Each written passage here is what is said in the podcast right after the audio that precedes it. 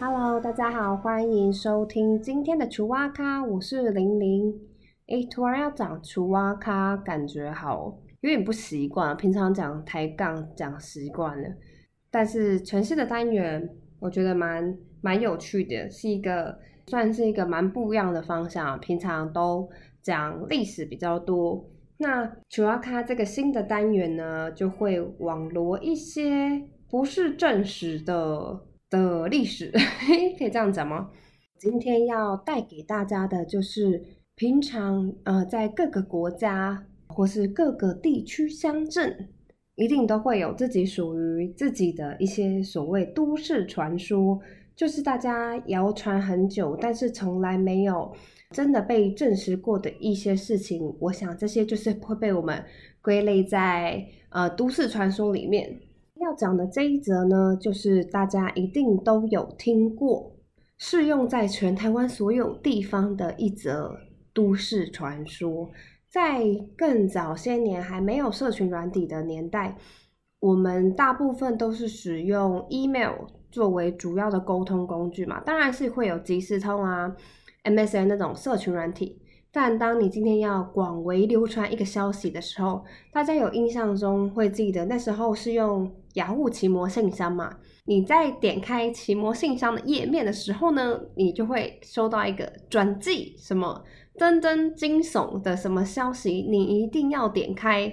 大家应该会有记得这种标题的 email 吧？诶，还是只有我是这样？好啦，就是那通常这种邮件哦，绝对不会只有被转寄过一次。你要是真的点开进去看，你就发现哇，它已经其实都会转寄过很多手资料。那第一手其实已经不可考，不知道来源是哪里这样。当然后期呃有演变成变成一些什么病毒的病毒信件的攻击你电脑的方式，但是那是后面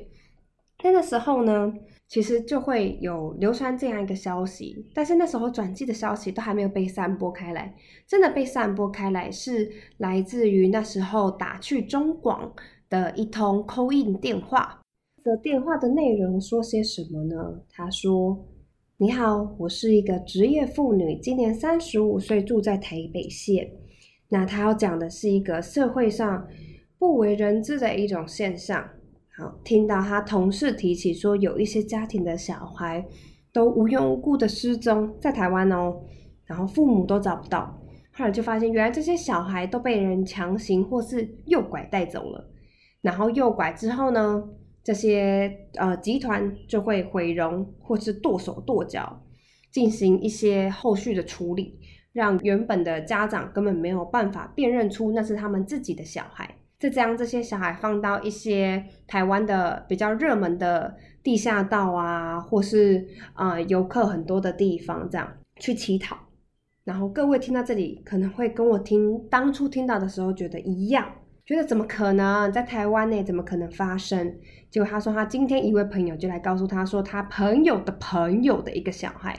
两个月前失踪了，做父母的很着急，到处找都找不到。就在他们去行天宫求神的时候，就看到一个小孩在旁边乞讨，然后就发现他的轮廓啊，跟当初他们的小孩很像。结果就发现，原来那就是他们失踪两个月的小孩。这个小孩才四岁大，但是当他们找到他的时候，发现他的双手被剁掉了，舌头也被剪掉了，根本就没有办法讲话。但是小朋友还认得他的妈妈。那这位妇女非常的激动，然后甚至讲到后面还啜泣，这样，然后希望这段话可以让所有的人都知道，说要注意社会上现在有这个现象。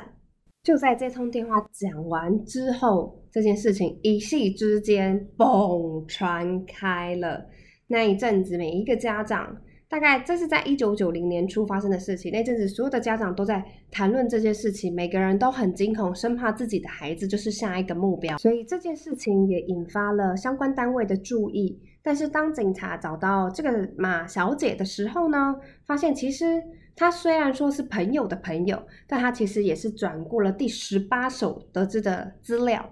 那为什么这种都市传说总是可以让引起大家恐慌，而且并且造成大家真的深信不疑呢？它的故事性其实是非常的强烈的，就是小朋友被绑走了，然后还被断手断脚，然后最后居然在一个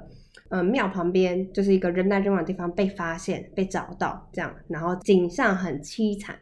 它里面的时间、地点，第二个可信度非常的高，像他有提到具体的，比如说行天宫，或是两失踪的两个月。然后这些呢，都会加强我们这些在接收到资讯的人的一个可信度。但是你仔细去想想，如果假设好了，假设我今天是诈骗集团或是掳人勒赎集团，我把那一个小孩，我还要把他做那么大动作的断手断脚回笼，你看我还要他的术后照顾这些，我那我倒不如我绑架小孩去勒索赎金，不是比较快吗？我的意思说，它非常的不符合实际的成本，所以你仔细想想，我觉得这件事情执行的可能性其实是蛮低的。但为什么这件事情会引起家长这么深的恐惧？是因为在那个年代的确发生了蛮多起小朋友被绑架的案件。通常这种都市传说或是都市谣言，它都是用故事来包装你的恐惧。那做父母的最深的恐惧就是担心自己的小孩出了什么状况嘛，所以这类型的故事通常也有一点警示性的意味，就是通常是希望警告大家多注意一点事情或去留意一些什么事情。如果你去上网搜寻的话，也会发现，在全世界各地都会有类似这种盖童事件的谣言，只是被包装成不同的形式。例如说，像是警告一些西方的白种人女子到某些国家游玩的时候要小心，就是有可能他去商店购物的时候会被商店的更衣室暗门被掳走，然后最后可能会在一些什么畸形秀啊、怪奇秀上发现，然后发现他女朋友已经变成了一个没有四肢的呃怪奇秀上秀的一部分这样子。这类型的故事到后面，其实你可以同整出来，然后并发现他们其实都会要包包含一些警示意味的讯息在里面。比如说，他就是要告诉你说，你去这些国家玩的时候，你你要小心，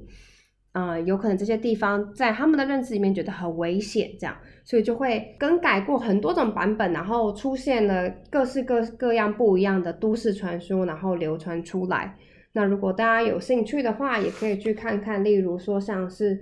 日本的话，会有不倒翁事件，还有刚刚讲的更衣室暗门等等。